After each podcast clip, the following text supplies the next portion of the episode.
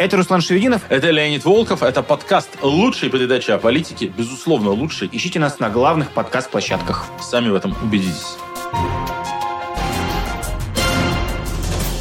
Всем привет! Вы включили канал «Популярная политика». Главный русскоязычный подкаст о российской политике, о происходящем в ней, о всем то, что ее окружает. Новый выпуск, который нужно смотреть, шерить, лайкать, комментировать, слушать, если вы любители подкастов. Руслан Шевинов, Леонид Волков, мы уже в студии. Добрый день, друзья. А, мы с Русланом уже точно знаем, что у нас будет 50 тысяч просмотров, потому что у нас есть 50 тысяч верных вас, настоящих душнил, кому вот хочется, как и нам, разбираться в политике до мельчайших косточек, но все-таки я вас призову, ребятки, я понимаю, что вам нравится вот с нами таким тесным кругом проводить время, вот этим уютным маленьким стадионом, стадионом. Но вы лайк-то поставьте и пошерьте тоже, чтобы немножко и другие зрители у нас так приобщались потихоньку. А тема у нас сегодня, которую будем обсуждать с Леонидом и с вами, дорогие друзья, она очень важна, и она очень интересна. Это все связано с российскими медиа, с российской журналистикой, без которой довольно сложно узнавать что же на самом деле происходит, что же творится и в российской политике в том числе. Это С... все соприкосновение напрямую. Поэтому... СМИ, СМИ – это четвертая власть. Да. Вот, это важнейший общественный институт, без СМИ никуда, а при этом в России с ним, как и с тремя другими властями, что-то не очень. А мы, собственно, про политику, то есть про власть, поэтому, а про СМИ еще не разговаривали. Вот из этих каких-то соображений мы решили с Русланом сделать такой тематический выпуск. Вот Станут ли СМИ в России снова четвертой властью? Что с ними случилось? Как их трансформировали последние годы путинизма? Как их трансформировал последний год войны? И что с ними будет происходить дальше. Какое место они сейчас занимают в российской общественной жизни и в политике, какое место должны занимать и будут занимать. Вот по этому спектру вопросов давайте поговорим. Давай поговорим и начнем с того, что существуют разные школы мысли о том, что, в каком состоянии российская журналистика. Роман Баданин... В смысле, извиняюсь, в жопе или в пи***е? Можно, можно и так сказать. Это не все запикиваем, запикиваем, например, политики. Роман Баданин, главный Нет, редактор... Этого запикаем. Ну, как скажешь. Главный редактор... Нет, да, это, мы, это мы запикаем. Главный редактор издания э, агентства «Проект» Роман Баданин написал колонку, если ты помнишь, где написал, что российская журналистика в жопе. Он, как один из лучших российских журналистов, представитель поколения вот этого вот журналистов, которые сейчас активно работают, все это освещают, пишет, поставил такой диагноз «Российская журналистика в жопе». Давай сразу обговорим на берегу. Мы согласны с такой формулировкой или нет? Я не согласен. Я считаю, что российская журналистика сейчас находится в очень интересной трансформации. Она ищет себя в новых условиях, и мы видим, что она во многом показывает свой потенциал. Угу. Мне не хватит там, пальцев двух рук перечислить все названия классных новых изданий, тематических, отраслевых и больших, которые вот появились типа за последний год, которые стали результатом Э, массовой эмиграции, в том числе российских независимых журналистов, появилась куча новых форматов и в разговорном жанре, и в текстовом жанре, и лонгриды пишут какие-то новые люди, и источники какие-то новые э, достают. Как раз мне кажется, что удивительным образом, э, ну, за последний год разрушился некий такой эквилибриум, который существовал в российской журналистике, некий такой застой закончился – и стало парадоксальным образом поинтереснее. Ну, на фоне войны, ты прав, действительно появилось огромное количество медиа. Война и последующие репрессии, которые, закатывание в асфальт всех э, независимых журналистов внутри России, оно привело к тому, что сейчас отпала нужда в каком-то соглашательстве, где-то идти на компромисс, где-то не договаривать, где-то сотрудничать. И сейчас мы видим реально огромное количество потрясающих каких-то э, журналистских проектов, которые а, огромную пользу несут обществу и которые интересно читать. Ну, мир стал черно-белым. Все-таки ты за войну или против, это очень разделило. Соответственно, для тех, кто пытался между струйками бегать, как раз их пространство для бега между струйками кончилось. Потому что ну, ты не можешь быть и за войну, и против. Ты не можешь быть, как бы вот здесь я за власть, здесь я против, а здесь вроде вроде Путин хороший делает. Сейчас мы там Собянина по градостроительной повесточке, значит, похвалим, угу. а вот тут вот, значит, там регионального губернатора поругаем. Ну, как бы нет. И Собянин, и какой-нибудь Кадыров — это один и тот же коллективный Путин, это одна и та же война, и хвалить Собянина за реновацию как бы не получается уже. Ну, ты, ты поддерживаешь войну, ты при этом точно так же поддерживаешь войну, просто там делаешь это как-то больше по-умному. Когда ты последний раз читал колонку Григория Ревзина или, прости господи, Юрия Сапрыкина. Ну, Сапрыкина давно не слышно, а Ревзина как-то я вот видел в «Коммерсанте» случайно наткнулся. Но, тем не менее, то есть, понимаешь, о чем я говорю? Да. И в этом смысле вот это черно-белое... Так все так же пишет про Старую Москву, Лень. Идет год войны, у него обсуждение... В этом смысле вот эта черно-белая оптика, Москвы. она, мне кажется, помогла. Потому что, ну давай я так громко скажу, догма ведомостей умерла, ну вместе с ведомостями, которых э, Демьян Кудрявцев, Так, слушай, многими любимый, не- еще года два назад, да, убил.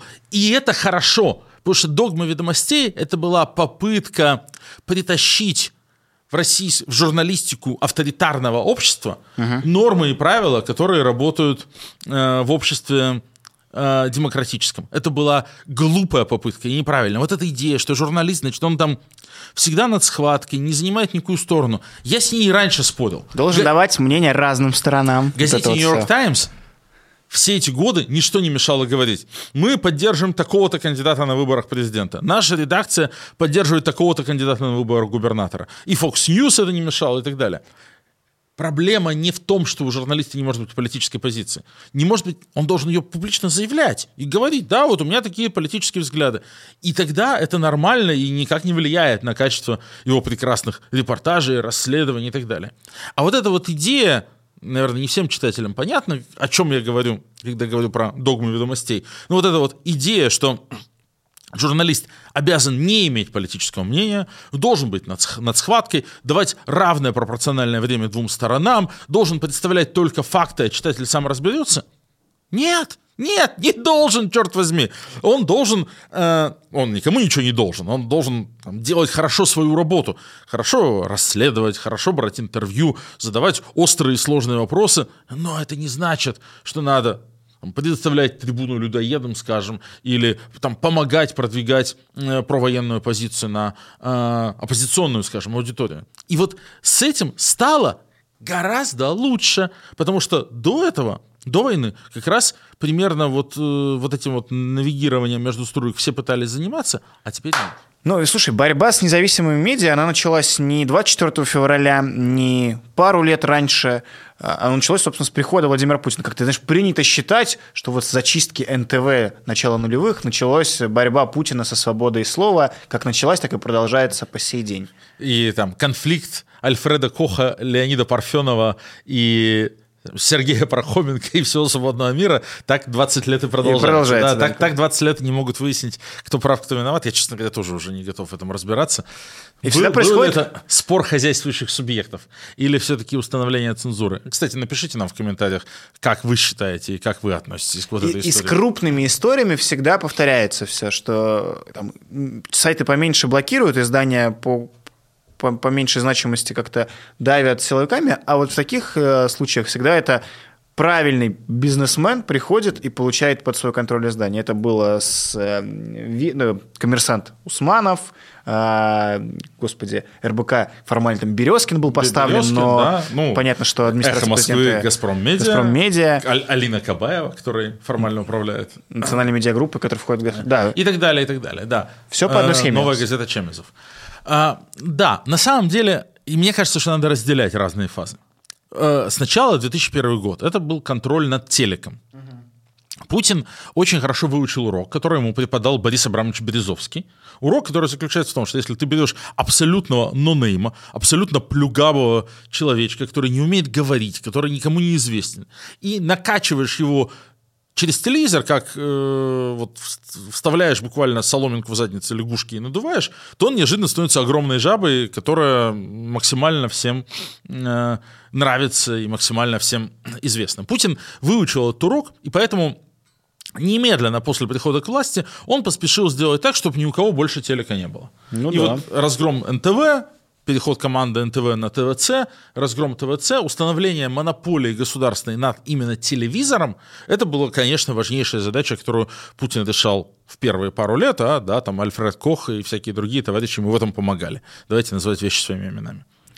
А дальше на долгие годы наступило затишье, пока не случился 11 год, протесты, Протесты. э, на Болотной, которые были полностью индуцированы в интернете, инициированы, и показали Путину, что интернету он уделял неоправданно мало внимания. что интернетом тоже надо заниматься, что интернет выступает как организующая сила для протестов, и модель взаимоотношений с интернетом надо пересматривать. И вот тогда началось, э, начали готовить такой крестовый поход на интернет-медиа, вот по этой схеме, что мы их раздадим насильственно каким-то олигархам, угу. Лентору, кто, Мамут, да? Ну да, Мамут. Э, вот. Э, заберем их у нынешних э, собственников и будем ими управлять по той же схеме, по которой мы управляем традиционными СМИ, что как бы формально у нас есть издатель-олигарх, который как Руперт Мердок, только как бы деньги собирает. Формально есть у нас, значит, генеральный директор, который занимается только кадровыми вопросами, и есть главный редактор, который формально независимый, но все все понимают, и главреду можно позвонить, Э, и на каждого там Николая Малибога найдется свой Алексей Громов, который в критические моменты позвонит, подправит, проведет двойную сплошную. Мы помним взломанную почту Тимура Прокопенко Конечно. из администрации президента, где буквально со многими главредами переписка, что вот то не ставь, то ставь, тут удали, тут по-другому сформулируй, и послушно делали. Потому что все понимали, что назначенные олигархи и собственники вовсе никакие не Руперты Мердоки российского разлива, а всего лишь номиналы от администрации президента. И темники, и брифинги, и запретные темы, и черные списки, все это стало в полной степени применяться не только к телеку, но и к интернет-СМИ. И вот в рамках такой модели, собственно говоря, с 2011 по 2022 год все как-то более или менее существовало. Ну вот, начинает редакция какая-то немножко отбиваться от рук, значит, туда высаживается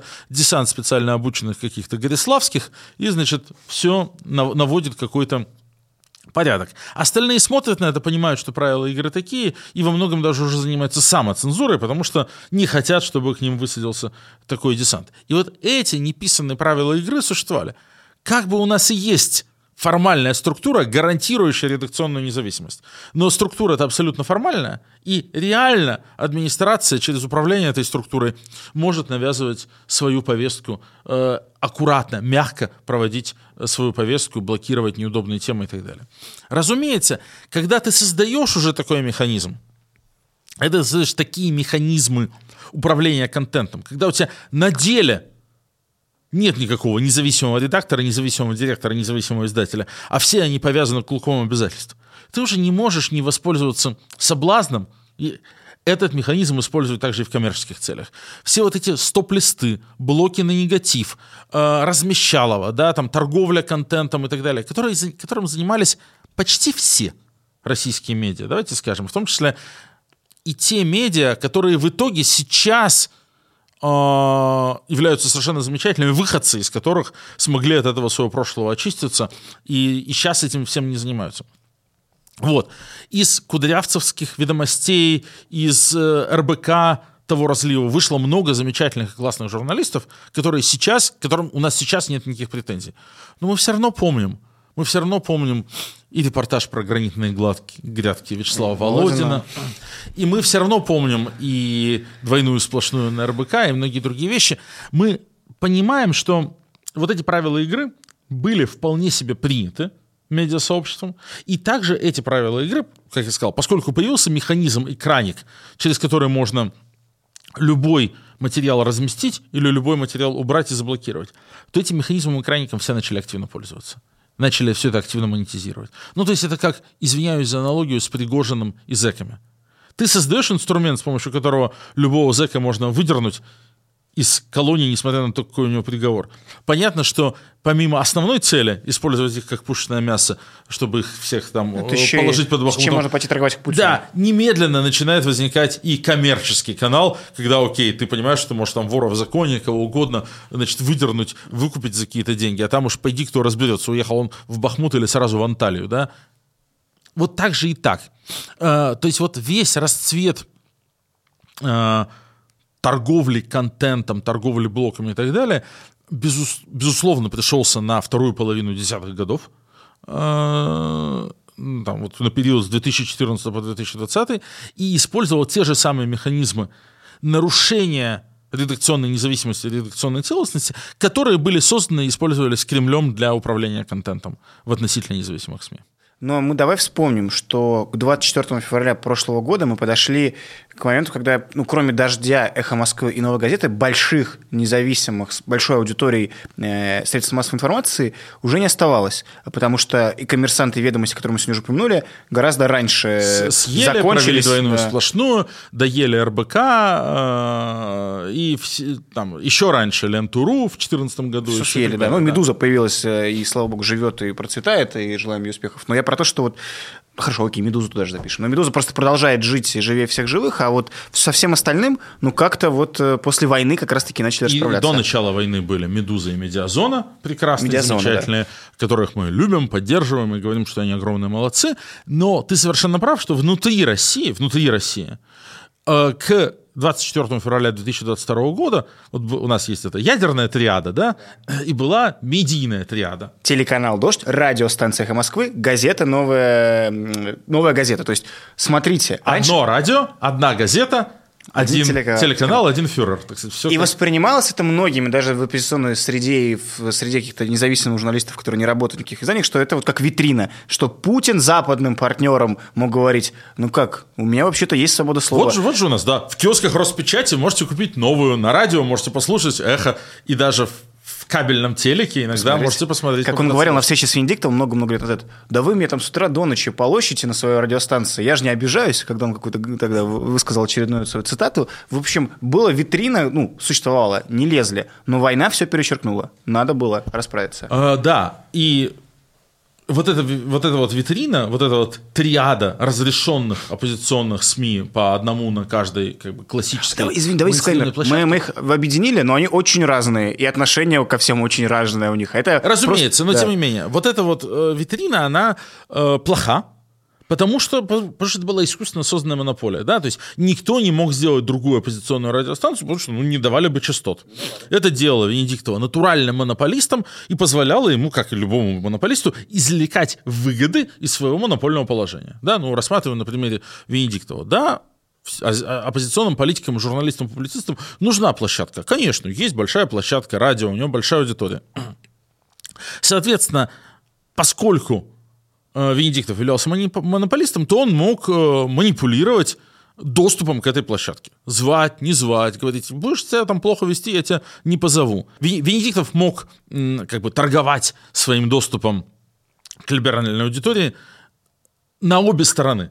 Он мог ходить, он мог, так сказать, э, руководить в значительной степени, пытаться влиять на то, что и как говорят там оппозиционные публицисты, а, потому что это была единственная площадка. А с другой стороны, он э, мог в администрации президента дорого торговать, говорит, вот я сейчас контролирую месседжинг, а вы мне, пожалуйста, там, дальше, дальше давайте нужное количество денег, чтобы я продолжал это делать. И у него это много лет очень эффективно получалось. Ну и очень многие годы, вплоть до 24 февраля, «Эхо Москвы» и было той самой э, площадкой, куда действительно приглашали. Ну, мы там бывали, ну, да. э, никуда не пускали, на «Эхо Москвы» Я же не спорю. попасть. Э, то есть я говорю, что плохо, что оно было монополистом. Да, и Но это- дальше все жили в реальных условиях того, что вот есть такая информационная монополия э, в сфере радио. И именно там и Венедиктов как главный редактор, и, собственно, и вообще, это стало такой площадкой, в том числе, где в нужный момент могут тебе объяснить, что Шувалов на самом деле э, вот не покупал только этот особняк, который потом всплыл. Рогозин не тот завод, не то, то, то. Ну, это мы видели Ну, а неоднократно истории. Лексутов вообще просто святые. А электронное голосование, так это... просто в ноги кланяться за то, как похорошала Москва. Да, и вот там, там тебе объяснят. И плюс входил он во все возможные общественные палаты, общественные советы, и дошло до того, что ну вот выборы последние 19 года, 2021 года проходили при электронном голосовании, которым, собственно говоря, лицом стал Алексей Алексеевич Венедиктов, главный редактор «Эхо Москвы», а сама «Эхо Москвы» стала площадкой, где активно пиарилась это, э, этот инструмент, Это, который кстати, впоследствии тоже- украл миллионы голосов. Это, кстати, тоже смешно. Одной рукой мы рассказываем про вот эту самую догму, про то, что журналисты не должны лезть в политики, не должны ничем таким заниматься, а другой рукой ходим в общественные советы к Собянину и занимаемся решением прикладных политических задач, да, а, организации голосования и так далее. Но у нас передача не про Венедиктова, разумеется. У нас передача в целом про то, что происходит с российскими медиа и что их ждет в будущем. Демонополизация произвела неожиданно Почему неожиданно? Демонополизация произвела тот эффект, который и должна произвести демонополизация. Путин думал, что он убивает последние относительно независимые медиа в стране, а в итоге получилось скорее такой бой со Змеем Горынычем, да, одну голову отрубаешь, три отрастает.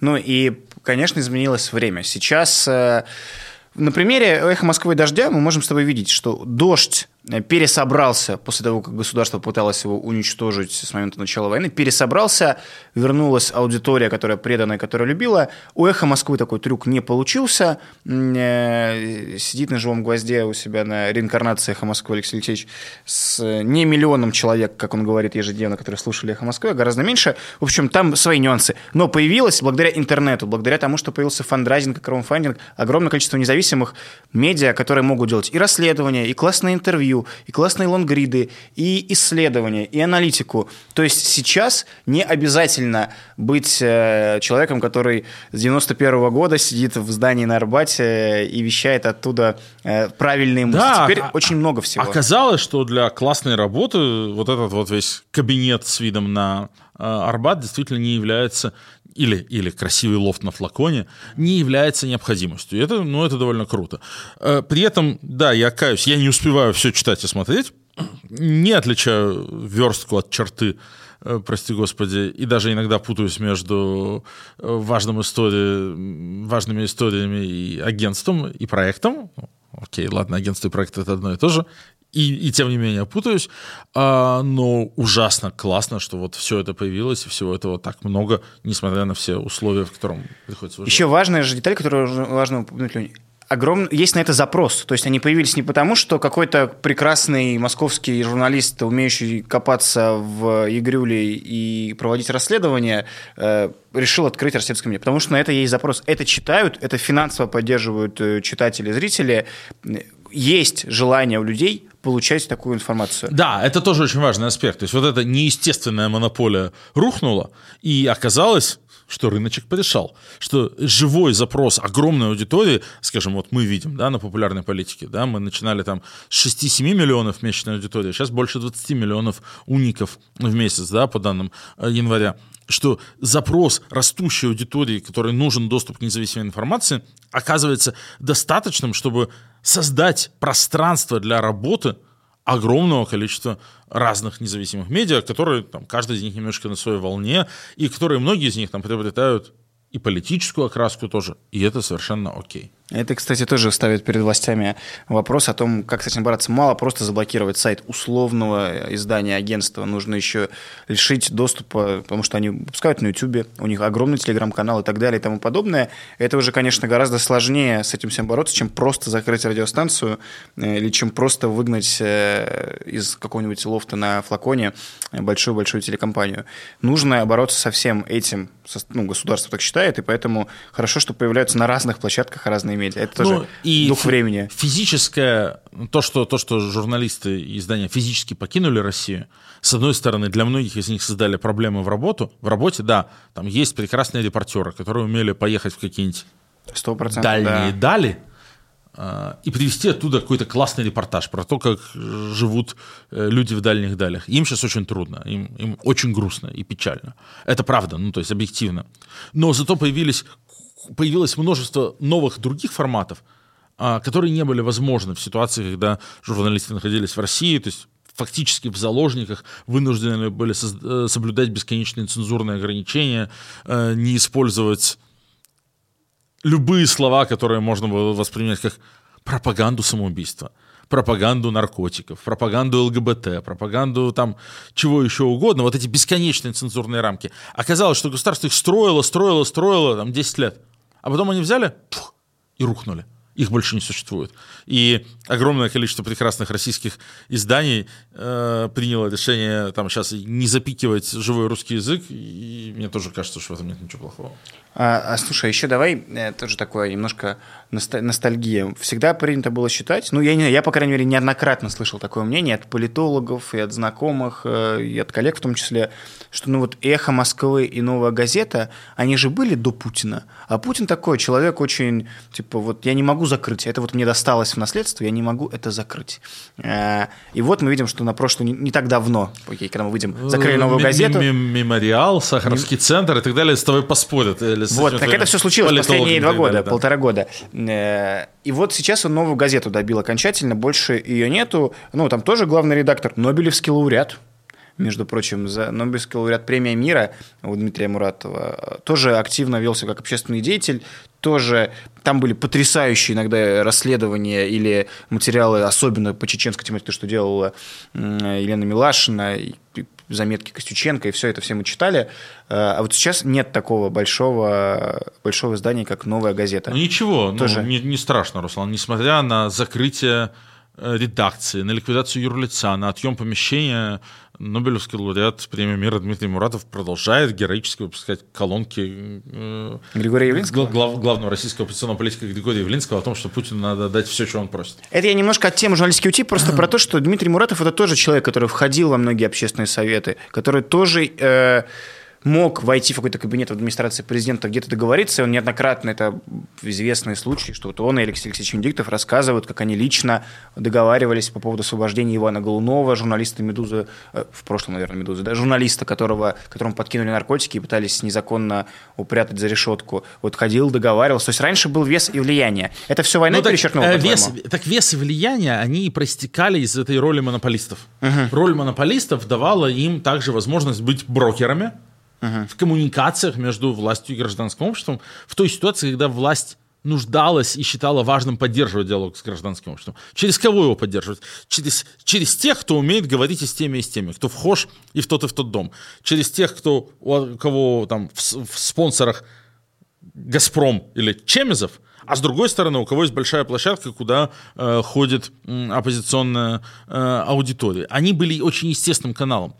Когда началась война, то, с одной стороны, была разрушена эта монополия, а с другой стороны, власть, очевидно, утратила всякий интерес к диалогу гражданским обществом, и неожиданно эти брокерские услуги оказались невостребованными. Дмитрий Муратов, например, э, и тут надо ему отдать должное и сказать ему большое спасибо, абсолютно искренне. Написал большое классное поручительство за Лилю Чанышеву. Да. Личное поручительство, как Нобелевский лауреат уже, с просьбой ее там отпустить под домашний арест. И в любой ситуации до войны этого было бы достаточно все-таки живой Нобелевский лауреат лично просит всего-то лишь домашний арест, а не отпустить невиновного человека из тюрьмы. Был, сканало бы. Все, больше не канает. Да, времена меняются, и больше нет ни новой газеты, ни какого-то влияния Дмитрия Муратова на все происходящее, нет никакой роли переговорщика между гражданским обществом и Кремлем. Окей, это зафиксировали. И мы с тобой тут много говорим про то, какие прекрасные медиа появились, и про то, как классно они сейчас существуют. Но мы вот с тобой давай договоримся и вы, выскажем нашу позицию. Они сейчас так существуют, живут, мы их всех хвалим, фандра... живущие на фандрайзинге, на, на разных площадках, издания, занимающиеся разными-разными отраслями они просто приспособились к той реальности, в которой мы живем, и вот так они эффективны во время войны, или в прекрасной России будущего, условно уже, когда нету цензуры, когда нет Путина, вот за этим будущее, за вот такими не гигантскими медиахолдингами, типа РБК или какие-нибудь издания «Ведомости», издания «Коммерсант», а вот за вот такими небольшими нишевыми историями, за которыми идут люди. Да слушай, я не знаю, но в прекрасной России будущего будет классный большой конкурентный медиарынок, в котором будут э, там цвести все цветы, медиа не будут выражаться, э, не будут бояться выражать политическую позицию. Я скажу вещь, которая вот сейчас всех шокирует. Мне из российских современных медиа э, нравится э, довольно сильно – как бы нравится с точки зрения именно перспектив прекрасной России, России будущего. Канал «Популярная политика»? Канал, канал «Популярная политика», я сейчас объясню, почему. Докса и СВТВ. Господи, потому что они идеологически Потому что они, потому что они партизан, и они не скрывают этого, и не пытаются обмануть читателя. Потому что у каждого человека есть политическое мнение, есть взгляды. И когда человек все там в себе как-то, значит, там загоняет куда-то, в подсознательное и пытается сделать так, что нет, вот я свое политическое мнение и свои взгляды засуну себе куда-то, значит, дальше, буду его подавлять и напишу, значит, все, как будто этого всего не существует. Угу. Да? то потом, значит, во-первых, этому человеку приходится долго употреблять наркотики или общаться с психотерапевтами, чтобы как-то, значит, компенсировать ту психотравму, которую он сам себе наносит, блин. А во-вторых, все равно получается неестественно. Нет, господи, эти э, левачат, эти подзиговывают, делают это совершенно откровенно, потому что такие их взгляды, и так они как бы воспринимают окружающую действительность. И хорошо. А дальше ну, мы видим их конкуренцию за зрителя, мы видим, сколько у них зрителей на донышке. Вот. И как бы, и это окей, ну а если э, у их политических взглядов будет больше, сторонников, то вырастут у них аудитории, и это будет окей. Нормально, нормально, отлично. Вот э, возвращаясь к догме ведомостей. Как больная тема, да, смотрю? Извиняюсь, конечно, да. А, там же что, как бы, там предписано еще? Абсолютная независимость редакции от там, издателя, да? Идея какая? Что есть у тебя главный редактор, есть генеральный директор, есть издатель, и они как бы друг, работу друг друга не вмешиваются.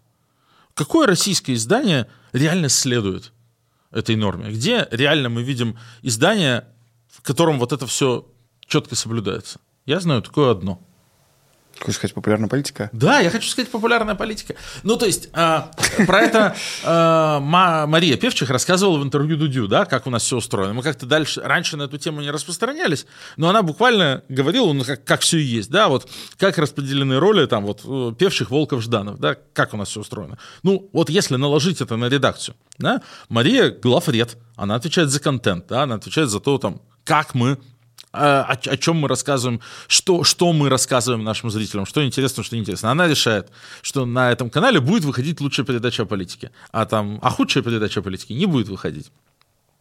Иван Жданов директор, да, он делает так, чтобы это все работало чтобы нужные люди были наняты, чтобы декорации были построены, чтобы те, кто плохо работают, были там наказаны и уволены, а, чтобы были сформированы соответствующие там проектные команды, наняты менеджеры, которые вот все это запускают, продюсируют, организуют и так далее.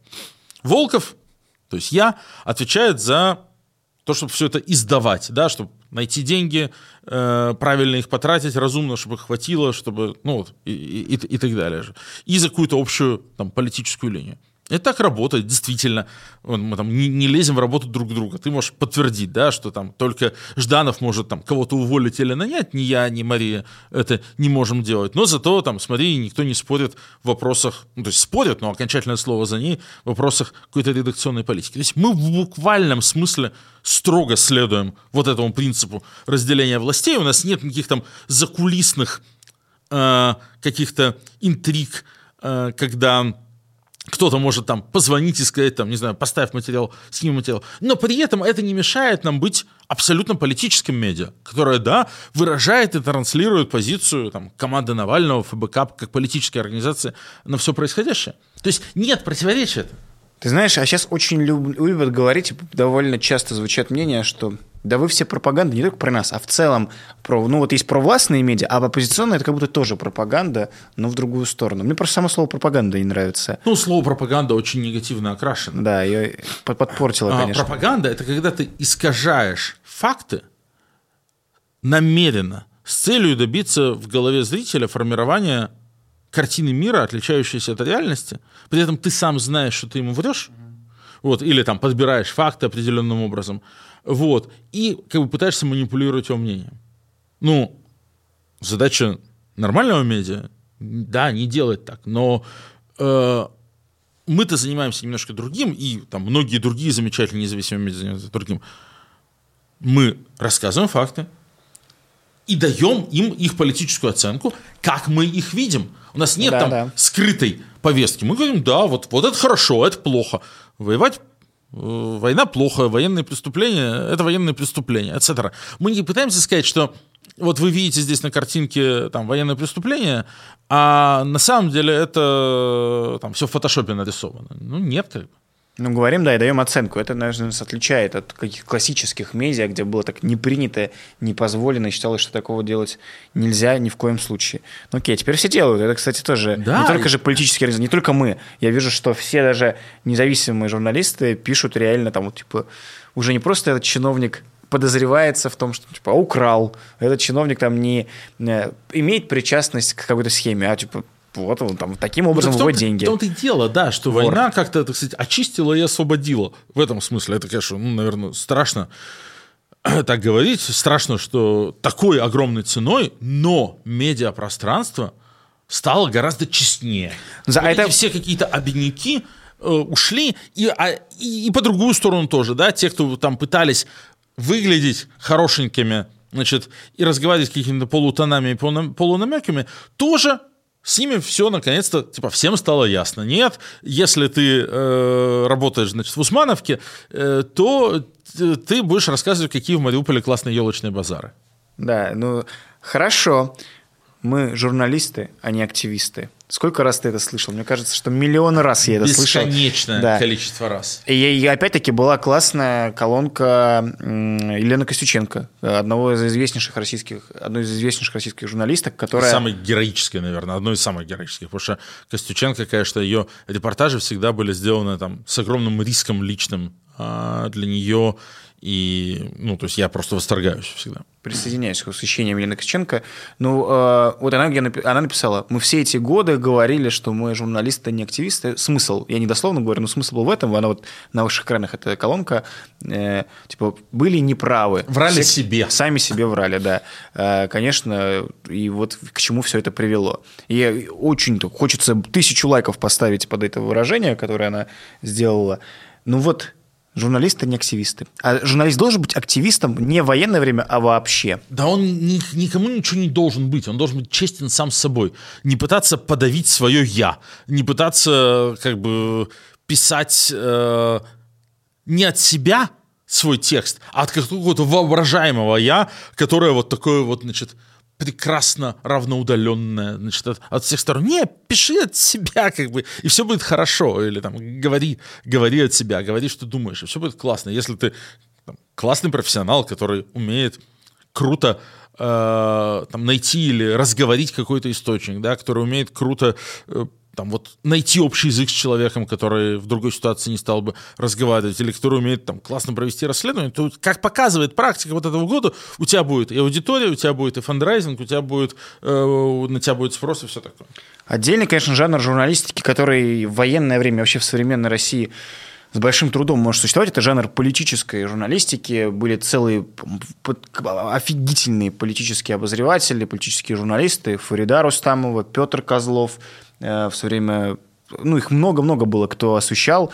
Да даже Андрей Перцев, который э, Ты спецкор... так иронически сказал, я, я не присоединяюсь к общему хейту в отношении Андрея Перцева. А когда коллеги из проекта, мягко говоря, прыгнули на коллег из «Медузы» и написали вот свою статью про то, что мы почитали, сколько раз источники Перцева сказали правду, а, нисколько. Это было такое, была попытка как-то его уязвить.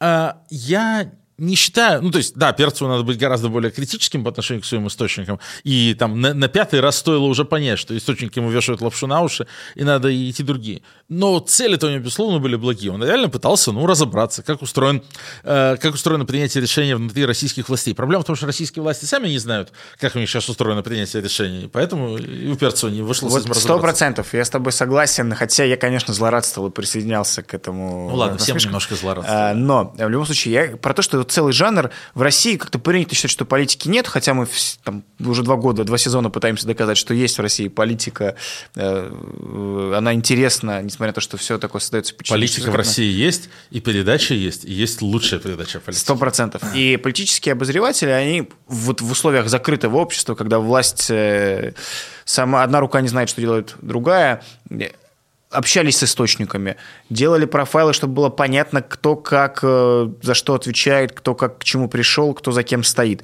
И всегда это было интересно. Вот сейчас на фоне войны мы видели много публикаций, когда источники прямо ну, говорят, мы не знаем, типа, что будет. Все, все типа плохо, все для нас неожиданно. Ну и опять это же, как раз и хорошие журналисты про это и пишут, потому что это и передает нерв эпохи. И э, Фарида Рустамова прекрасная абсолютно в своих замечательных колонках, на своем стендалон вообще блоге, Да. по сути дела, Фарида или, да, она пишет буквально про это, что все в смятении, все растеряны и так далее. Она не пытается придумывать, она не пытается сказать, ну там вот, э, там, ну, наверное, по слухам, то все. Она классно передает, почему ее колонки такие классные, она классно передает вот этот нерв, нерв эпохи, что Путин реально ушел в раковину, принимает все решения там сам, посоветовавшись с шаманами и, и, и лесными духами, и никто, и вокруг все бегают растерянные, как безголовые курицы, и вообще не понимают, что куда завтра, ну, как бы по привычке все еще э, выполняя приказы, как начальник скажет, так и будем делать. Это, это и есть классная политическая журналистика сегодня, нужная, полезная, потому что она помогает в том числе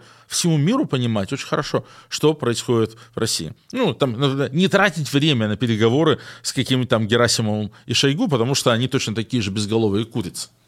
Да, э, э, этот выпуск вообще в целом мы Зачем мы так собрались-то? Высказать свое мнение во всем происходящем и с вами поделиться впечатлениями и вас тоже послушать. Поэтому пишите комментарии, пишите, что вы про это думаете. Потому что журналистика – это уже не то, что вот какое-то святое, социальные сети – интернет, все нам подарило. YouTube-канал любой, если вы заведете и будете говорить о политике, освещать главные актуальные события, это тоже средство массовой информации, куда гораздо влиятельнее, чем какой-нибудь э, бездарный ипотечник из издания «Коммерсант». Поэтому журналистика меняется. Надо поддерживать независимую журналистику. Нужно шерить все то, что выпускается, в том числе на популярной политике. Вот Друзья, ставьте лайки, делитесь нашим контентом. Вы смотрите лучшую передачу о политике, главный русскоязычный политический подкаст, доступный на всех подкаст-платформах. И, конечно, вот здесь, в YouTube, где мы с Русланом Шавединовым перед вами сидим и все это рассказываем. Если вы уже поставили лайк, точно поставили?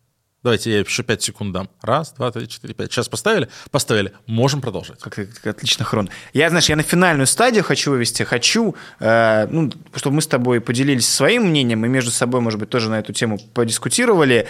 Э, журналистика. Ну, к чему мы в итоге приходим? Российская журналистика-то, она на самом деле сейчас сильна, как никогда. Появилось огромное количество представителей, ура, моего поколения молодежи, которая горит этим, которые хотят э, писать, о чем интересно им, о чем интересно зрителям, хотят... Коррупции в России столько, что российские расследователи это реально лучшие журналисты-расследователи в мире, одни из лучших. Э, просто что... лучшие, просто лучшие. И я знаю, что там на международных конференциях журналистов-расследователей все просят делиться российских журналистов их опытом. А, расследовательская журналистика это довольно отдельный жанр, стоящий особняком. И в нем, во-первых, она расцвела невероятно, а во-вторых, ну, российским журналистам просто нет равных. Это там, где пять лет назад был один ФБК, сейчас не успеваем угнаться, коллеги э, режут на ходу подметки. И хорошо, потому что, как мы уже обсудили, монополия никого не делает 100%. лучше, а конкуренция делает лучше. Сейчас, там, если отдел расследования ФБК зачем-то не успевает, то значит или это выйдет в важных историях, или это выйдет на инсайдере, или нас, или нас обгонит проект, или досье, или метла. И, в общем, Дальше там список можно еще продолжать. Этого всего не было всего каких-то пять лет назад. Сейчас это классные, мощные журналисты, которые э, обросли мощным каким-то арсеналом э, разных расследовательских инструментов, которые, кстати, общаются между собой и кооперируются, даже сделали общую платформу самоздат для публикации всех разных э, расследований. И это, опять же, яркий пример того, как эта сфера деятельности в условиях отсутствия монополии может совершенно замечательно развиваться. Так это я все к тому, не только про расследователей, хотел сказать, э, российская журналистика сейчас э, пересоздает сама себя, саму себя. Огромное количество классных, э, прекрасных журналистов России есть, кто еще внутри России, огромное количество уехало, но продолжают работу, несмотря на какие-то непростые условия. А в эмиграции журналистам, как Леня ранее упомянул, тоже довольно сложно теряется много в виде возможности пообщаться с источником, в виде возможности поехать пообщаться с людьми, чтобы написать какую-то колонку. В общем, в этих непростых обстоятельствах российская журналистика жива, она продолжает э, важное дело. При нашей поддержке, нас, я имею в виду с вами, как читатели и зрители всего этого, все это будет еще стабильнее, еще лучше, еще круче, э, современнее и продвинутее, поэтому нужно помогать. И не знаю, в описании у нас сегодня будут ссылки на, на издания, которые мы упоминали неоднократно. Читайте, распространяйте. Там, условно, команда Навального наша максимально заинтересована, чтобы было как можно больше независимых медиа. Это пускай даже где будут нас, не знаю, ругать, но это будет какая-то там политическая дискуссия, будет обсуждение, а не просто какая-то пропагандистская заказуха, как это выходит в каких-нибудь ведомостях, коммерсантах, РБК и, и так далее и тому подобное. В общем, больше, больше изданий, больше, больше внимания ко всему этому требуется, поддерживать, и классно. Э, хотел, вот мы начали со слов российская журналистика в жопе, но тот же Роман Баданин после написал еще отличную колонку про то, что Путин все уничтожил и думал, что все заткнутся, а это оказался расцвет российской журналистики сейчас, потому что все э, пересоздали сами себя и теперь говорят на гораздо большую аудиторию, чем до 24 февраля 2022 э, года. Надо сказать, Руслан, что мы с тобой вот тут сидим, разговариваем уже 40 минут, а могли бы все это сказать гораздо короче. Давай. Потому что за нас все это сказал один наш коллега. Алексей Навальный? Это матерная, да, цитата? Идите к чертовой матери со своей ОНП-журналистикой.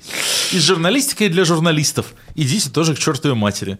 И с особенным статусом тоже туда, и с запретом на критику журналистов. Всем этим вы нанесли и наносите нашему обществу больше вреда, чем Роскомнадзор. Мы будем обо всех судить по делам. Плохая пицца не покупаем. Плохой таксист не едем и пишем отзыв. Плохой политик не поддерживаем. Был хорошим политиком, но продался. Тут иллюстрация. Не поддерживаем. Журналист врет, не верим больше его статьям. Журналисты пишут поддерживающие посты, но не смотрят, что внутри, считаем их некомпетентными идиотами. Нас не интересуют ваши удостоверения, трудовые книжки или то, что мама в 17 лет вас отвела на журфак. Вы такие же, как все мы, с таким же набором прав и обязанностей, с такими же чувствами. Журналистика — это просто работа, такая же важная, как и все остальные. Надо делать ее хорошо. Все люди равны. Это и будет главенствующая идеология в прекрасной России будущего. Это последний абзац из пророческого текста э, Алексея Навального, который тот написал... Э, 19 год, кажется. Э, да, в 19 году этот текст, наверное, самый длинный, который когда-либо Алексей Навальный писал, в июле 2020 года, 20 за месяц, за месяц до отравления и всех последующих событий. Я очень рекомендую э, прочитать вот это эссе, потому что, на самом деле, то, что мы, чем мы занимались с Русланом э, в последние 40 минут, это, по сути дела, пересказ его сути. И, как говорится, твит-то хорошо состарился. То есть вот э, тогда очень много вокруг этого поста Навального спорили. Найдите его, прочитайте обязательно. Он очень длинный, умопомрачительно длинный, а, но очень важный. И ну, он, как бы вот, вот прошедшие два с половиной года со всеми трагедиями, начиная от отравления Навального, его ареста и заканчивая войной, показали, насколько Алексей во всем был прав. Ну и, кстати, насколько а, российская журналистика как отрасль а, во многом поняла, как он был прав и трансформировалась соответствующим образом. В общем, э, никакого особого статуса. Журналисты, надо работать на благо общества, а не друг на друга. Э, не друг другом восхищаться, в общем, считать себя особыми людьми, как я пытался сейчас осторожничать. Руслан, Руслан против голландского штурвала. Ну, типа того. Блин, а почему я осторожничаю каждый раз в нашем подкасте, а ты можешь, э, можешь. Окей, ну, слушай, интересно. Потому что я не нахожусь в цензурных рамках и говорю, что думаю потому что ты... Ну окей, хорошо, а я со всеми дружу. Давай я буду добренький полицейский, добренький журналист в нашем эфире. Хорошо. Э, подкаст «Лучшая передача о политике». Ссылка на издание статьи и посты, которые мы тут упоминали, будет в описании. Обязательно, пожалуйста, ознакомьтесь. Это там, для контекста лишним не будет. Наши с Леонидом социальные сети тоже в описании. Подписывайтесь, э, делитесь, шерьте. Это все помогает выходить на новую аудиторию, до которой еще ранее мы не дотягивались, а очень хотим. Пишите темы, которые хотите слышать здесь, которые хотите предложить нам для дискуссии. Пишите ваше мнение о теме, которую мы сегодня обсуждали, о состоянии российской журналистики, о том, чтобы вы хотели, как она развивалась, что вам нравится, что не нравится. В комментариях читаем, отвечаем. Присоединяйтесь к дискуссии. Ну и давайте пишите ваши темы, которые нам нужно с Леонидом обсуждать здесь, которые вам было бы интересно слушать и к дискуссии этой присоединяться.